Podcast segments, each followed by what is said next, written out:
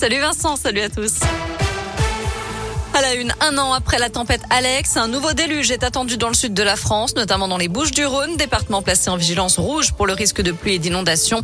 Les écoles sont fermées, les enfants sont priés de rester chez eux jusqu'à demain. Même chose dans le Var et les Alpes-Maritimes, placés en vigilance orange. Gérald Darmanin, ministre de l'Intérieur, demande aux habitants de rester prudents, notamment dans leurs déplacements. Dans la région, l'Ain et l'Isère sont toujours en alerte jaune pluie-inondation. Une liberté retrouvée, le masque n'est plus obligatoire depuis ce matin dans plusieurs départements à l'école primaire, notamment une mesure qui concerne 47 départements au total, notamment donc dans l'Isère et la Loire. Un soulagement pour ces enfants euh, et leurs parents également qu'on a croisé ce matin. Radioscoop leur a tendu le micro.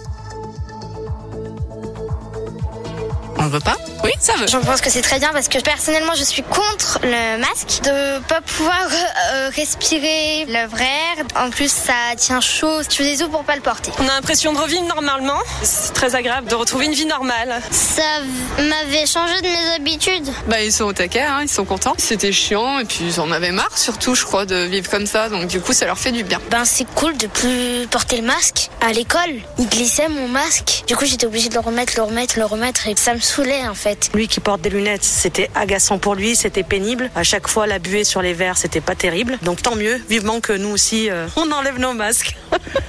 Le masque reste obligatoire, attention, pour les élèves du Rhône et de l'Ain, puisque les taux d'incidence du Covid sont toujours au-dessus des 50 cas pour 100 000 habitants.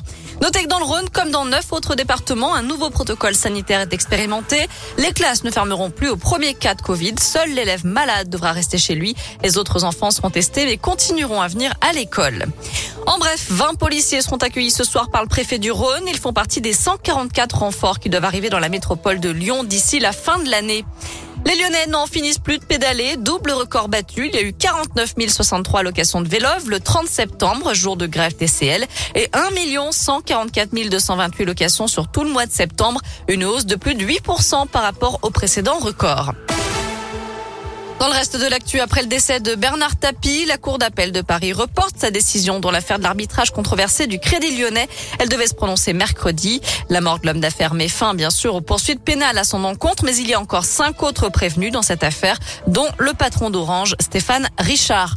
Des milliers de milliards de dollars, c'est le montant de la gigantesque fraude fiscale révélée par une nouvelle enquête. Parmi les mises en cause, des chefs d'État et de gouvernement, dont certains encore en exercice, la chanteuse Shakira ou encore l'ex-patron du FMI, le français Dominique Strauss-Kahn. Tous sont suspectés d'avoir placé de l'argent dans des sociétés offshore pour échapper aux impôts. On termine avec un mot de foot et la fin de la neuvième journée de Ligue 1. Un partout à l'issue du derby entre Lyon et Saint-Etienne hier soir à Geoffroy-Guichard.